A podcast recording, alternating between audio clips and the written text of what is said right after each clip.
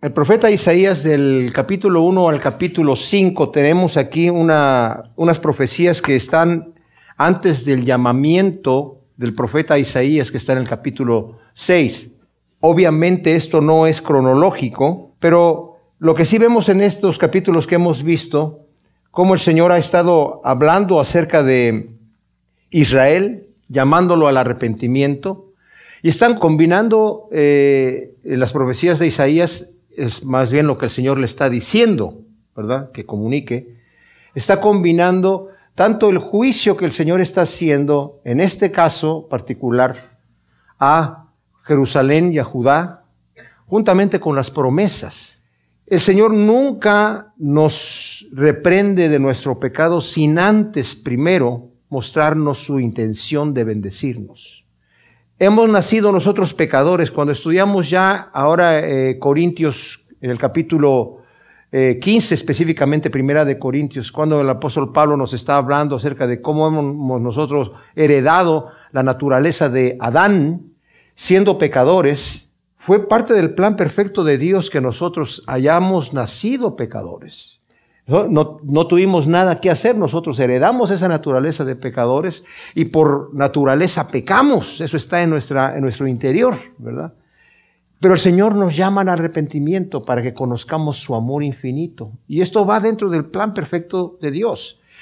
Eh, mencionamos cuando estudiamos eh, Corintios que hay gente que se queja y dice, bueno, ¿por qué yo heredé el pecado de Adán? ¿Qué culpa tengo yo? Yo prefiero ser juzgado por mi propio pecado y no por el pecado de otra persona. Pero el apóstol Pablo nos hace ver que así como nosotros hemos heredado el pecado de, Adán, también por parte de Cristo Jesús hemos heredado la justicia de Cristo Jesús. O sea, tenemos la opción de quedarnos en el pecado o tenemos la opción de ver las buenas nuevas de salvación que el Señor tiene para nosotros. Los ángeles, ellos sí, pecaron y fueron juzgados por su propio pecado y los ángeles no tienen Salvador. Es realmente, si nos ponemos a pensar, una gran bendición que el Señor nos haya hecho humanos y que el Salvador haya venido a hacerse hombre para morir por nosotros. Qué tremenda bendición es poder llegar a los pies de Cristo y decirle, Señor, perdóname por mis pecados y saber que Cristo vino a morir por mí, siendo yo enemigo de Dios, porque el Señor me escogió. Bueno, el pueblo de Israel, el Señor también lo escogió, no por nada que hizo Israel. Y cuando el Señor habla a Israel en el Antiguo Testamento, les dice, yo los escogí no porque eran la mejor nación, no porque eran los más numerosos, no porque eran los más valientes. No, en realidad no tienen nada especial.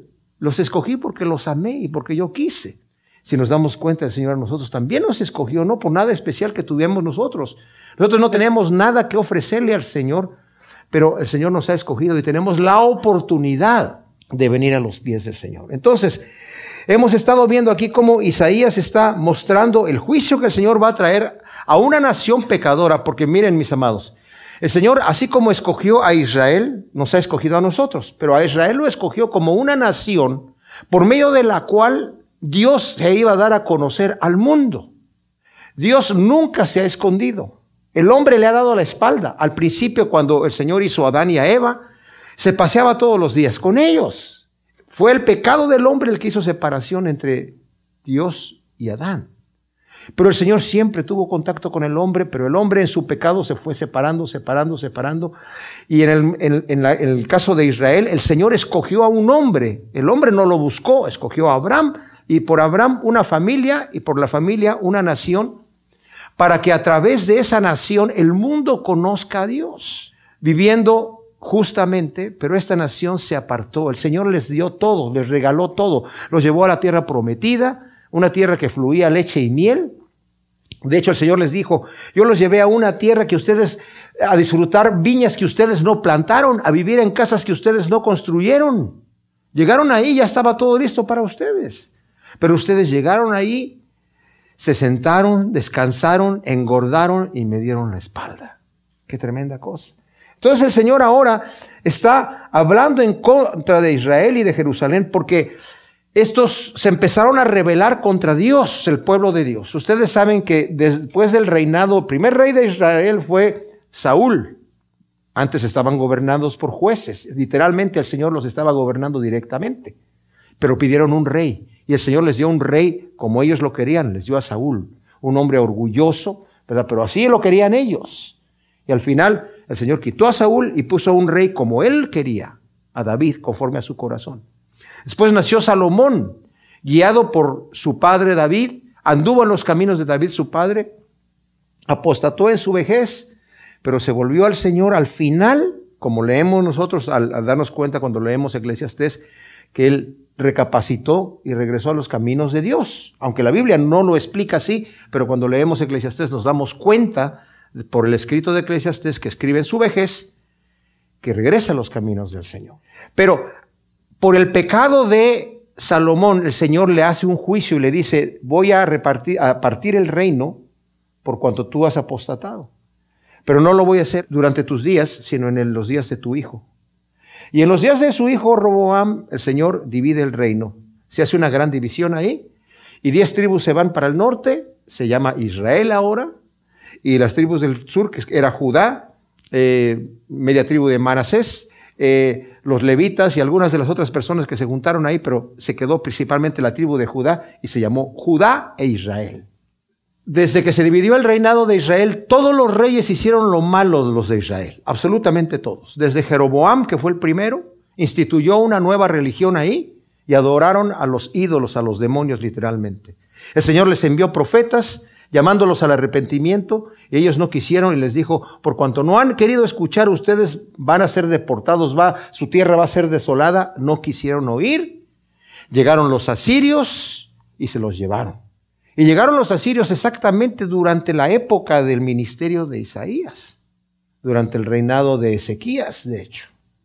Y después Judá también empezó a pecar. Y también envió profetas al Señor y les dijeron, ustedes no han aprendido de Israel lo que les pasó. A ustedes le va a pasar lo mismo. Si siguen pecando, arrepiéntanse. No se quisieron arrepentir y eventualmente también fueron deportados a Babilonia.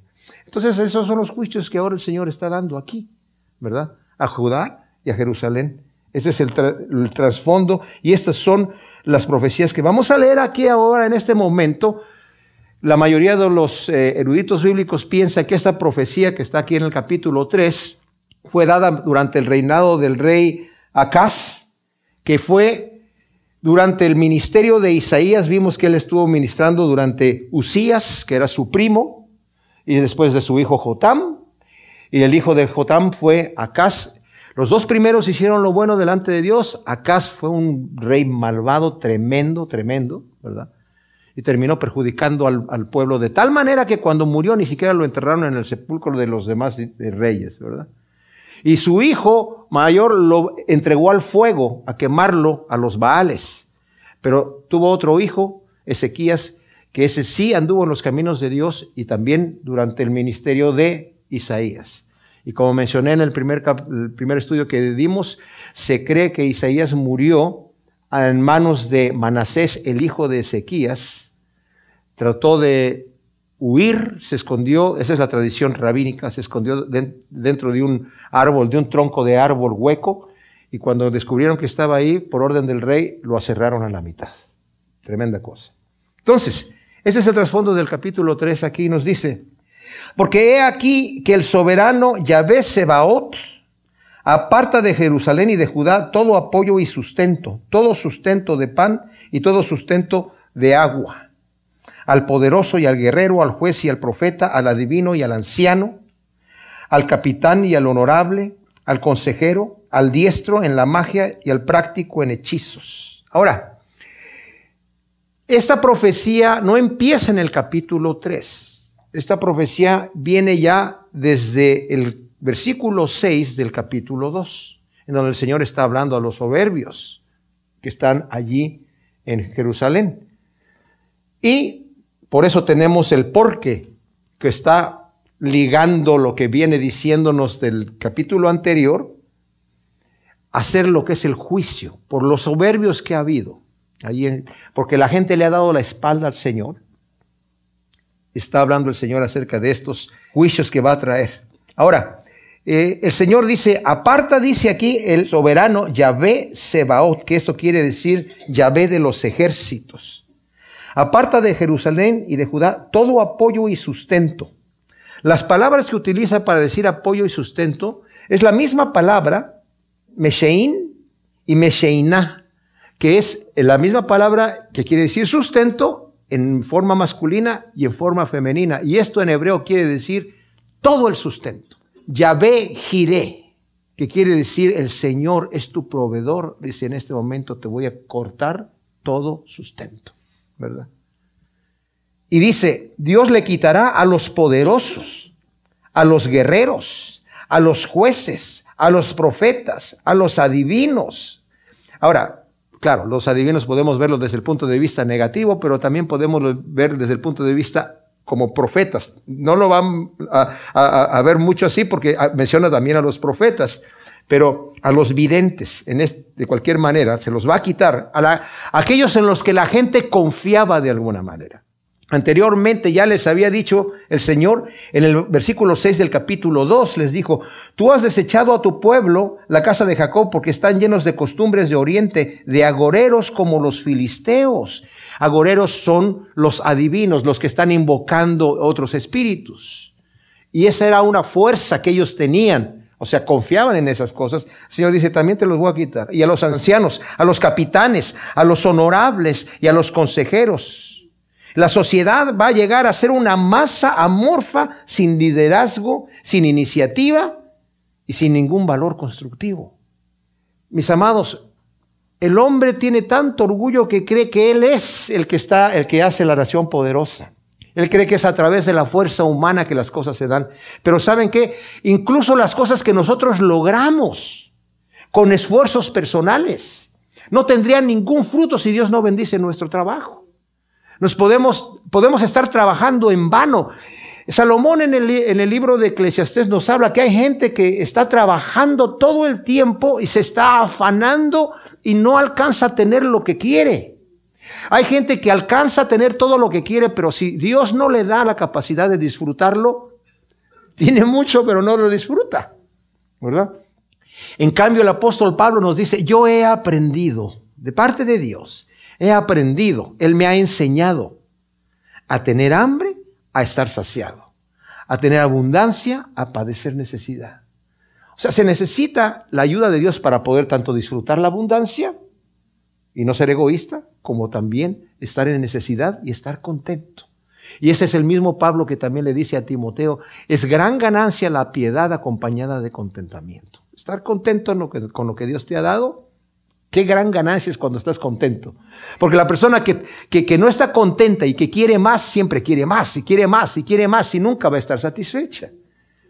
Entonces el Señor dice, yo te voy a quitar todas estas bendiciones que han venido de mi mano. La tierra que fluye leche y miel, tú estás confiado en tus riquezas, estás confiado en tu poder y crees que eso va a durar para siempre. Yo te lo voy a quitar. Ese es el juicio que el Señor le está diciendo aquí al pueblo. Y luego dice el versículo 4. Por príncipes les pondré muchachos, y la arbitrariedad regirá sobre ellos. Brotará entre el pueblo la violencia de unos contra otros, cada cual contra su compañero. El joven atacará al anciano y el plebeyo al noble. Entonces un hombre echará mano a su hermano en casa de su padre, diciendo, tú tienes manto, sé nuestro príncipe, y toma esta ruina en tus manos. Ese día otro jurará diciendo, no soy médico y en mi casa no hay pan ni manto, no me pongáis por caudillo del pueblo. Ahora, esa es tremenda cosa. Cierto, dice el versículo 8, se desmorona Jerusalén, se derrumba Judá, porque sus palabras y hechos han estado contra Yahvé para provocar los ojos de su majestad. Ahora, el Señor dice, yo les voy a quitar todos estos poderosos, toda la gente sabia, toda la gente que, que está sosteniendo de alguna manera el país, ¿verdad? A los capitanes, a los jueces, a los profetas, a los ancianos, a los honorables, a los consejeros, y les voy a poner a jóvenes que estén gobernando. Ahora, yo sé que los jóvenes normalmente creen que se las saben todas, ¿verdad?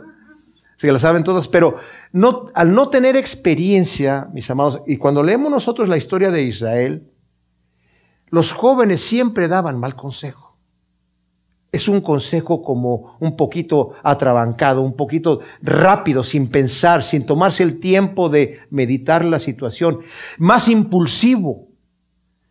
Y el Señor dice, yo les voy a poner a los jóvenes que eh, van a gobernar y van a destruir la sociedad porque ellos van a aprovecharse del poder para su propio beneficio personal. Y eso es lo que sucedió, ¿verdad? Eso es lo que va a suceder al, pueblo de Israel. Dice, les voy a poner muchachos. ¿Y qué es lo que va a pasar? La arbitrariedad va a regir sobre ellos. O sea, gobernarán arbitrariamente, inexpertos, sin sabiduría. Y brotará entre el pueblo la violencia de unos contra otros, cada cual contra su compañero. La violencia se multiplica. Veamos nuestros países ahora latinoamericanos, y no solamente nuestros países latinoamericanos, en el mundo entero. La violencia se ha estado multiplicando de una manera impresionante. ¿A raíz de qué? A raíz de gobiernos inexpertos, a raíz de gobiernos que toleran demasiado sin sabiduría y sin disciplina ya no tienen control. Una vez que la violencia se multiplica, no se puede parar más. Se necesita una, una intervención divina, ¿verdad? Para que eso suceda allí. Y luego dice aquí, nadie va a querer ser responsable, ¿verdad? El joven atacará al anciano y el plebeyo al noble. No va a haber ningún respeto. Y hoy en día, mis amados, no hay respeto. No hay respeto para nada. No sé si les comenté, ¿verdad? Que estaba yo viendo en, YouTube una señora que estaban los policías ahí en la casa de una señora porque el niño había llamado a la, policía. Y, y, el policía dice, ¿y para qué nos llamó el niño? No, es que mi mamá me castigó. ¿Y por qué te castigó? Porque me, que me escapé de la escuela. Ah, ¿no te fuiste a la escuela? No, no fui a la escuela. ¿Y pero por qué llamaste a la policía? Porque uno de mis compañeros me dijo que podía demandar mis derechos y llamar a la policía. Y obviamente era una mujer soltera. Y el policía le dijo, mira muchachito, si tú te vuelves a escapar de la, escuela, no me tiene que llamar tu mamá, yo voy a venir a darte una tunda. Eh, a veces ya no, ya no, ya no, hay, ya no existe ese respeto. ya había estado ahí, una vez estaba ahí en una tienda, ¿verdad? Y estaban unos niñitos ahí gritando, gritando. Yo volteaba a ver a la mamá y la mamá no hacía nada y dije yo, híjole, me dan ganas de darle una tunda a la mamá por no disciplinar a su, a su muchacho. Eso va a haber aquí, dice, y entonces un hombre echará mano a su hermano en casa de su padre diciendo, tú tienes manto, sé nuestro príncipe y toma esta ruina en tus manos. Ese día otro jurará diciendo, no, yo no soy médico y en mi casa no hay pan ni manto, no me pongáis por caudillo del pueblo. O sea, lo que está pasando aquí es esto, el pueblo está en ruinas y están diciendo, oye, tú tienes manto, imagínense la cualidad que andan buscando nada más, tú ya tienes, tienes una bonita, bonita camisa, sé nuestro príncipe, por favor, ¿verdad? Y lo que está sucediendo aquí, mis amados, es que nadie quiere responsabilizarse de una nación que está en tan grave problema. Si nosotros leemos con cuidado los libros de la historia de Israel en los libros de reyes y de crónicas, nos damos cuenta que a muchos de los reyes que gobernaron mal, que hicieron que el pueblo cayera económicamente, porque los que gobernaban mal, cuando Dios ya no estaba con ellos, les pasaba justamente lo que está diciendo aquí Isaías.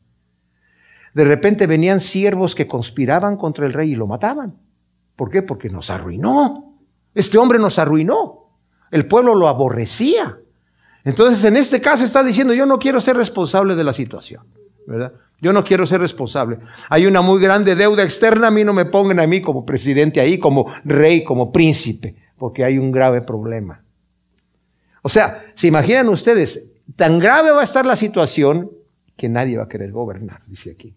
Y cierto, dice el versículo 8, se desmorona Jerusalén y se derrumba Judá porque sus palabras y hechos han estado contra Yahvé. Esto me, me, me preocupa, mis amados, porque los hechos vienen después de las palabras. La gente que rechaza a Dios, que se burla de Dios en nuestras sociedades hoy en día, es impresionante. Miren, esta nación de, Estados Unidos es en cierta manera un ejemplo de lo que le pasó a Israel. Estaba yo escuchando al pastor Chuck Smith que estaba hablando acerca de un libro de historia que poca gente conoce acerca de la verdadera historia de los Estados Unidos.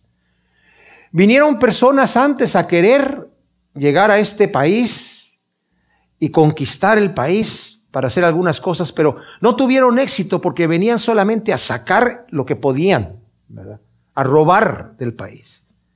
Hasta que vinieron los peregrinos que vinieron de Europa, porque querían la libertad de adorar a Dios sin que fuese una religión impuesta, adorar a Dios libremente. Y su idea era establecer un Estado, un país, en donde tuviesen eh, la libertad de adorar, un país que estuviese bajo Dios.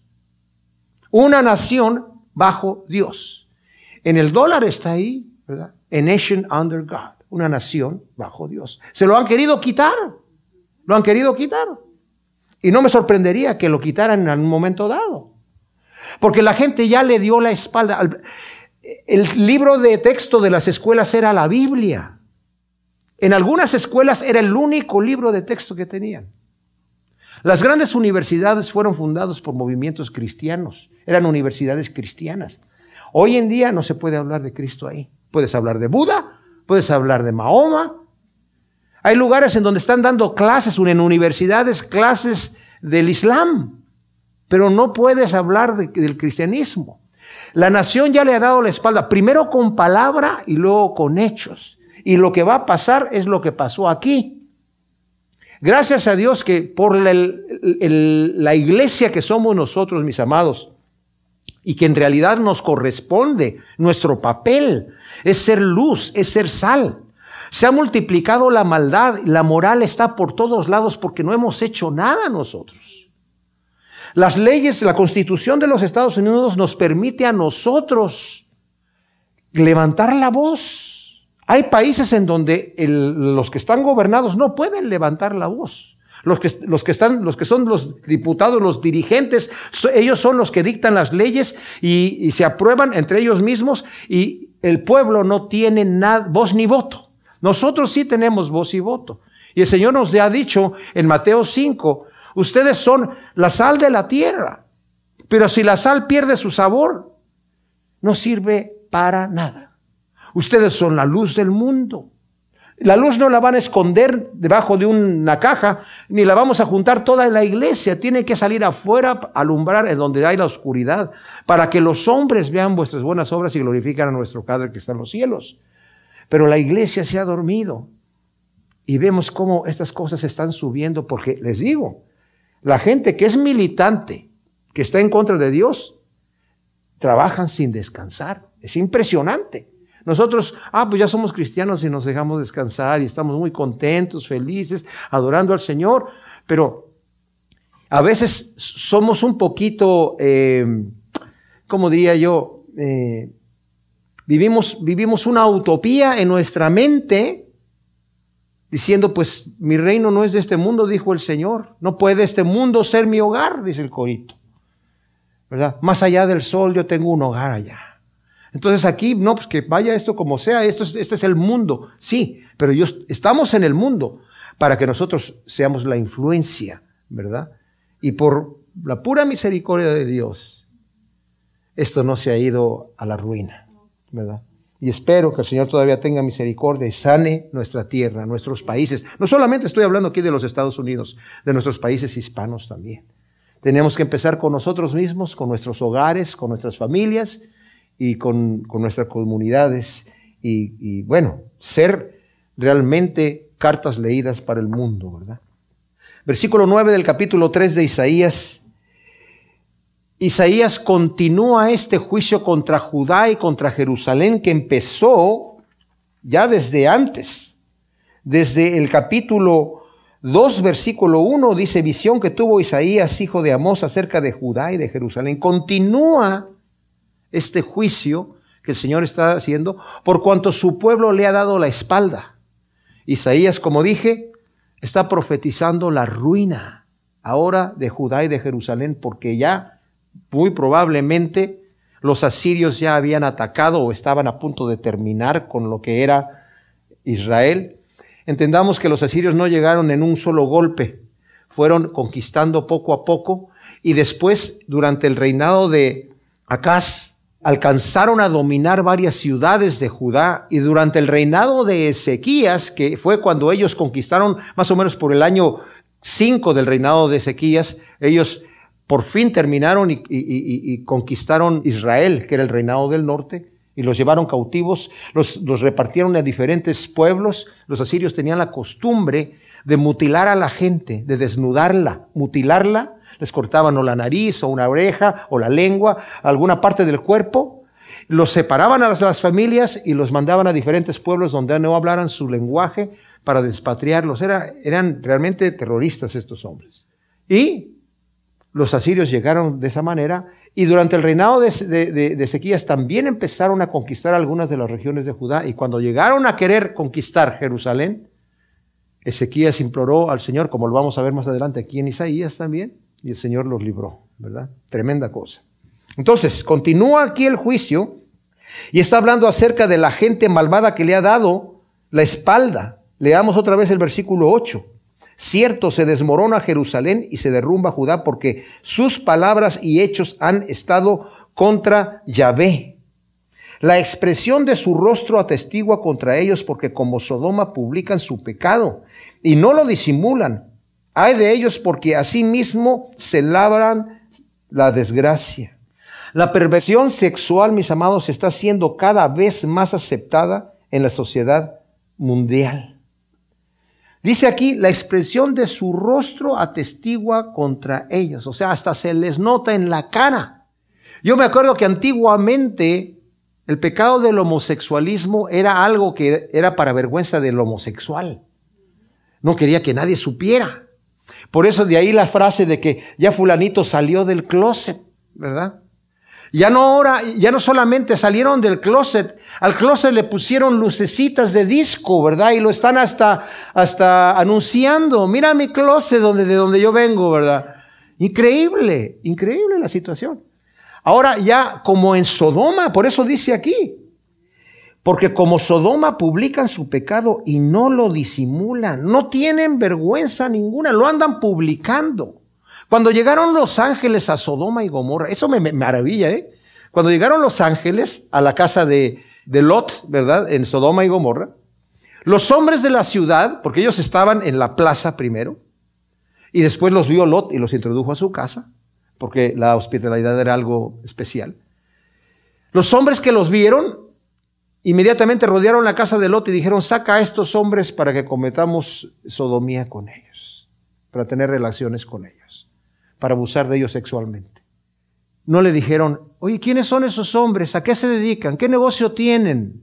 ¿Verdad? ¿Qué, qué, qué, qué, qué algo hay de provecho para nuestra ciudad que estos hombres, ¿quiénes son?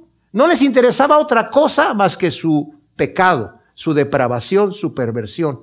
Y dice el Señor, ustedes, le dice a su pueblo, han llegado a ser como Sodoma ese pueblo que tuvo que ser destruido porque el Señor lo aborreció, de tal manera que no quedó nadie, ni siquiera la ciudad, no quedó nada. Ustedes están publicando su pecado, no se avergüenzan, no lo disimulan. Hay de ellos porque mismo están labrando su propia desgracia. Qué increíble, ¿verdad?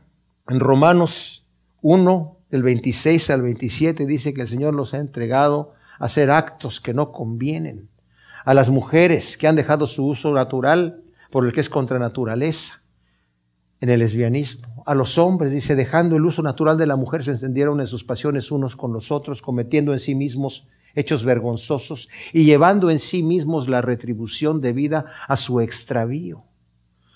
Hoy no se puede hablar de eso porque es políticamente incorrecto. Hoy ya la gente no solamente lo está publicando, lo está apoyando y cómo, cómo, oye, qué cerrado eres. ¿Se imaginan ustedes? no importa lo que Dios diga.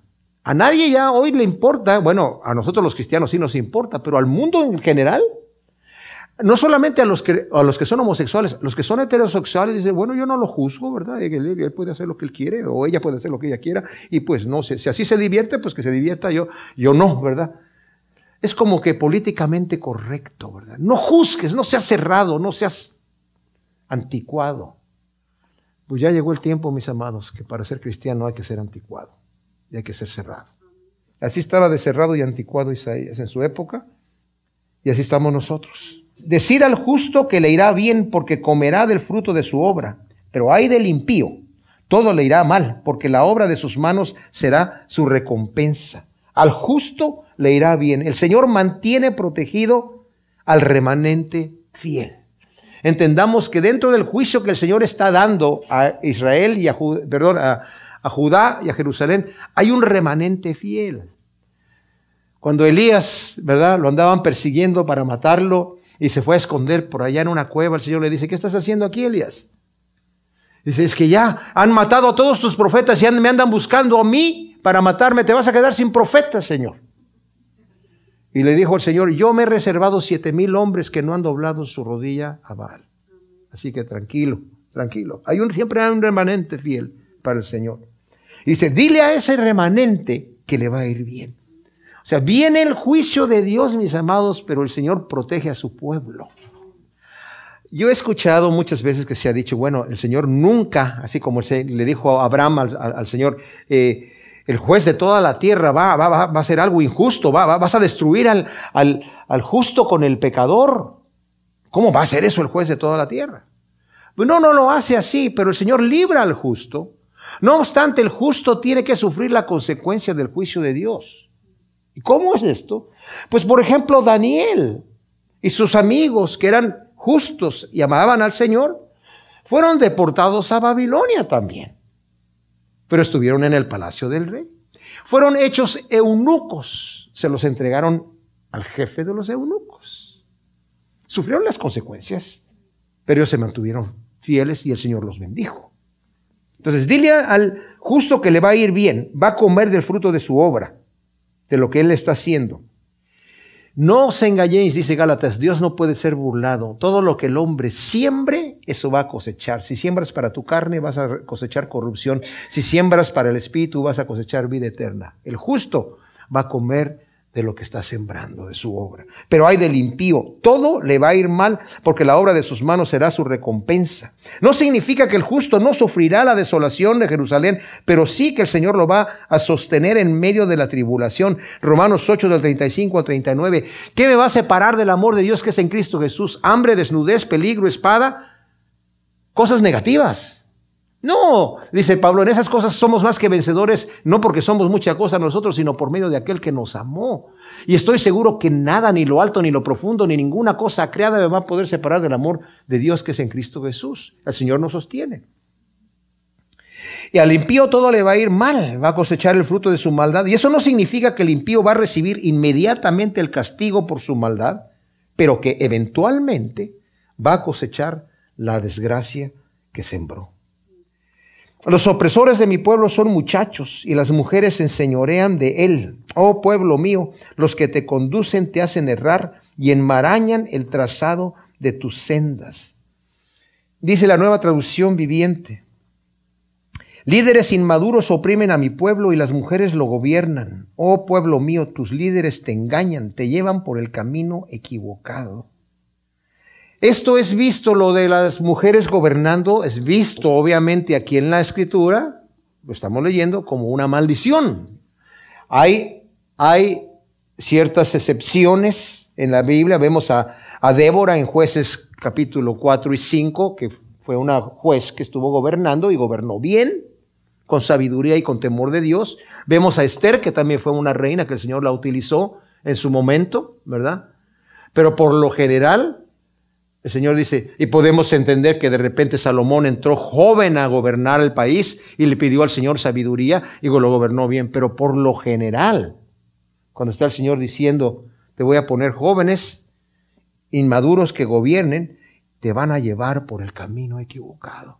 Dice Juan Calvino, dijo, cuando Dios está enojado con un país porque el país le ha dado la espalda, les pone gobernantes malos.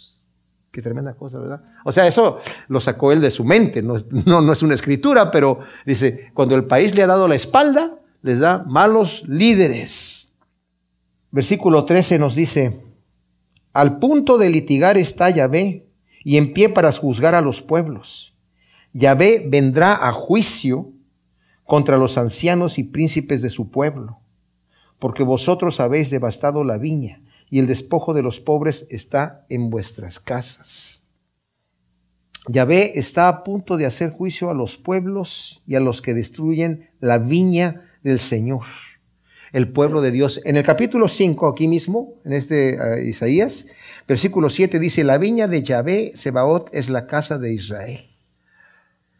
Está diciendo el Señor, están destruyendo a mi pueblo. Los líderes malos están destruyendo a mi pueblo. ¿Y saben qué, mis amados?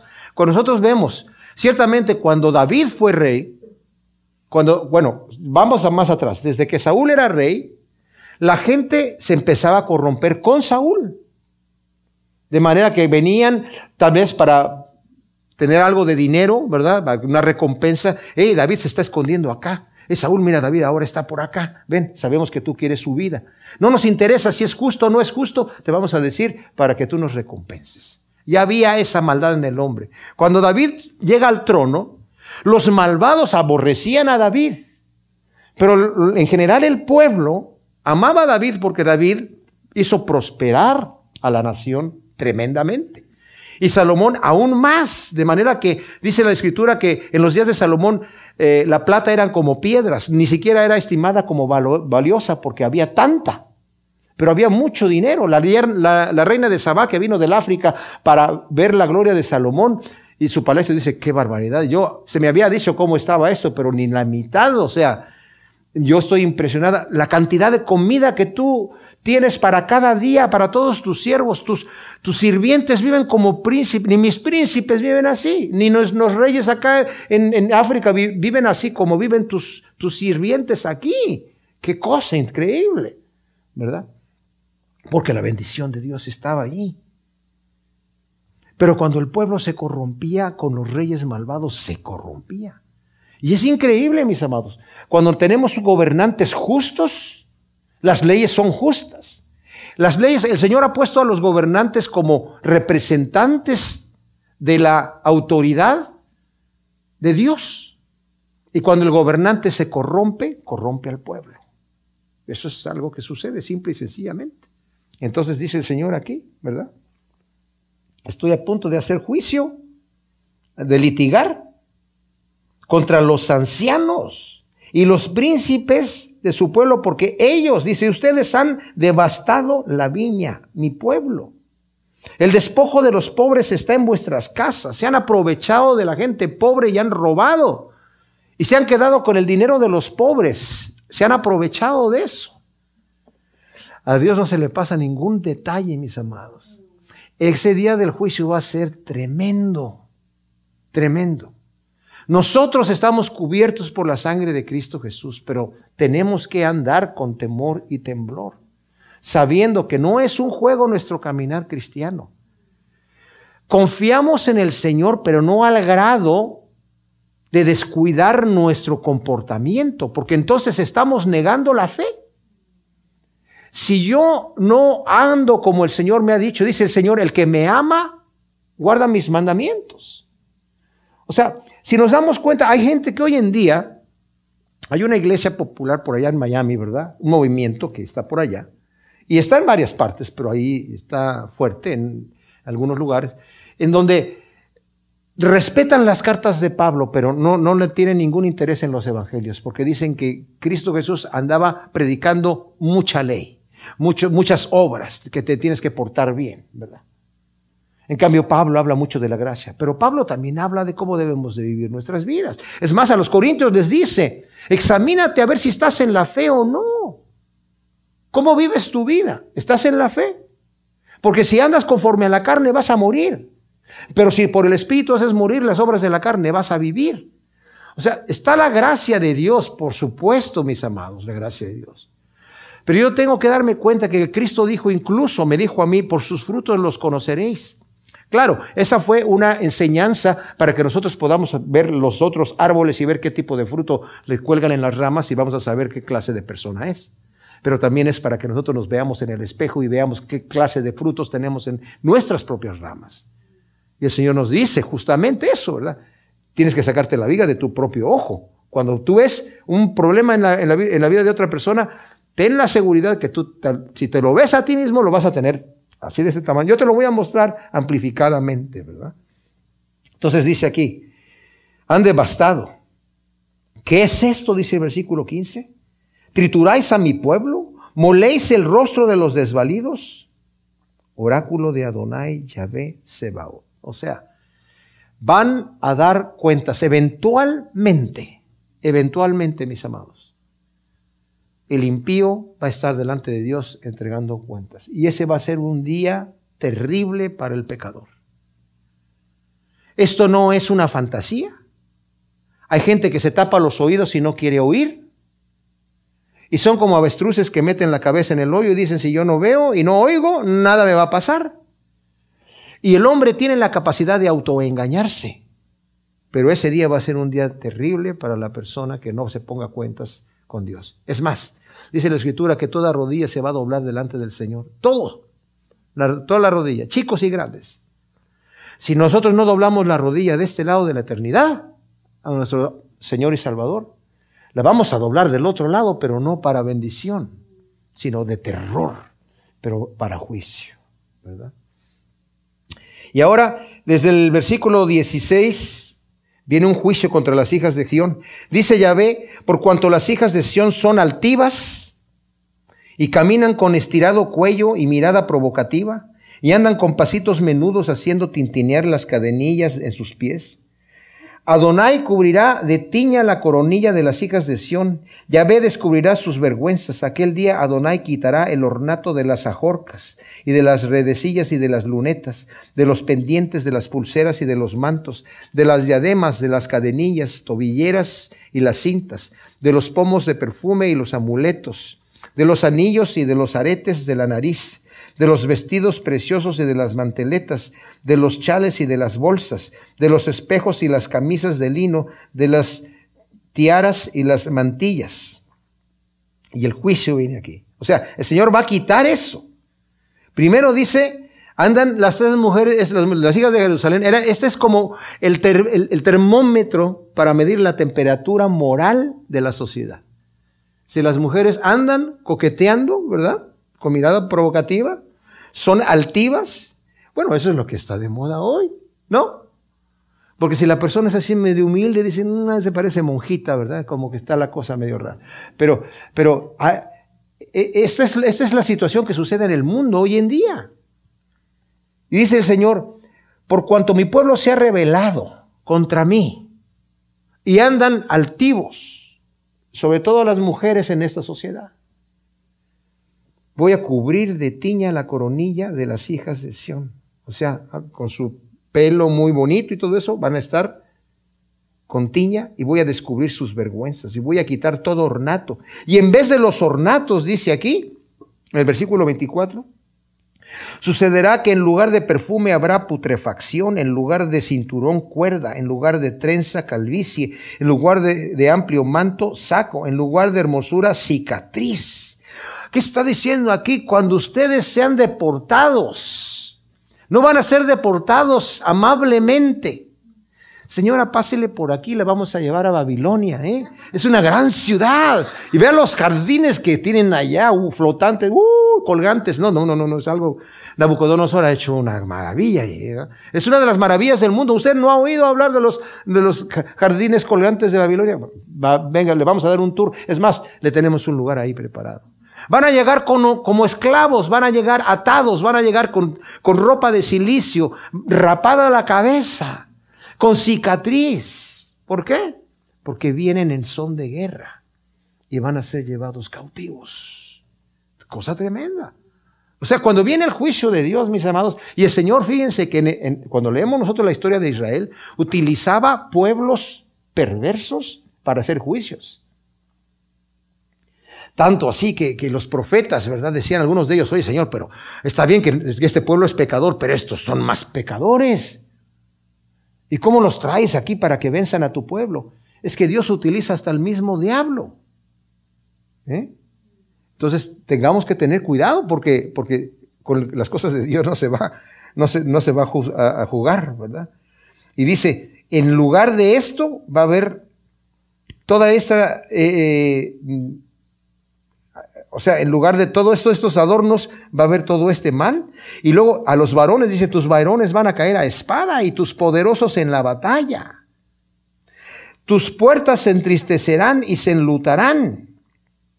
Y desolada se sentará en el suelo. Wow. Esto es la costumbre de Oriente en aquel entonces, mis amados. Cuando la gente llegaba al, a la cúspide de su dolor, se sentaba en el suelo y ahí se quedaba, como Job, ¿verdad? Cuando le llegó todo este ataque, se sentó en el suelo y se quedó ahí. Cuando sus amigos lo, vieron, se sentaron con él porque estaban súper angustiados de ver a su amigo Job en esa condición. Y dice, cuando eso te llegue, vas a estar en tal condición de desesperación y de agravio que vas a estar sentada allí. Y el juicio termina con el versículo 1 del capítulo 4. Siete mujeres echarán mano de un mismo varón aquel día diciendo, comeremos nuestro pan y vestiremos nuestras ropas, solo danos tu apellido y quita nuestra deshonra. Algunos comentaristas bíblicos dicen que tal vez estas mujeres fueron violadas, porque era la costumbre de los pueblos de llegar cuando conquistaban, imagínense lo que hacían, esa era una costumbre normal. Llegaban los guerreros y a las mujeres en cinta las abrían a los niños los estrellaban en las rocas, en las paredes. A las mujeres las violaban. Eso era lo que hacían en la guerra. O también puede ser que estas mujeres están diciendo, en el oriente un vivir soltera para una mujer era una deshonra total. Dice, queremos todas las, dice, siete mujeres ser tus esposas, no tienes que darnos ningún sustento, nosotras vamos a, a, trabajar por nuestro pan. A ese grado de humillación va a llegar el pueblo de Dios una vez que el pueblo le dio la espalda al Señor, una vez que el Señor retira su mano de bendición. Mis amados, el Señor está con nosotros y esa es una bendición. Tenemos las promesas de que el Señor nunca, nunca se va a apartar de nosotros, nunca nos va a dejar. Dice, yo voy a estar con ustedes todos los días hasta el fin del mundo. Nosotros tenemos agradecidamente que decirle, Señor, gracias por tu infinito amor. Yo quiero estar contigo, Señor. Gracias por tu sustento. Y siempre venir a Él sabiendo que podemos acercarnos al trono de misericordia para encontrar la gracia para en el momento oportuno. Gracias, Señor, te damos por tu palabra. Te pedimos que tú siembres esta semilla en nuestros corazones, Señor para que dé su fruto al ciento por uno en el nombre de Cristo Jesús. Amén.